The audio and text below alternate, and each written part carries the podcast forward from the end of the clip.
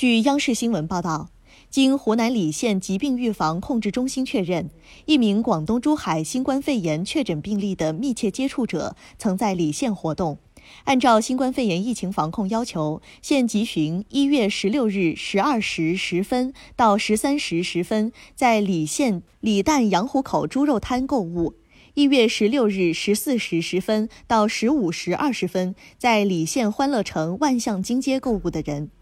请与以上活动轨迹有交集的人员迅速做好个人防护，立即向居住地所在社区村报告，并配合社区村主动落实相应管控措施。如有瞒报、缓报，一旦造成严重后果的，将依法追究相关人员法律责任。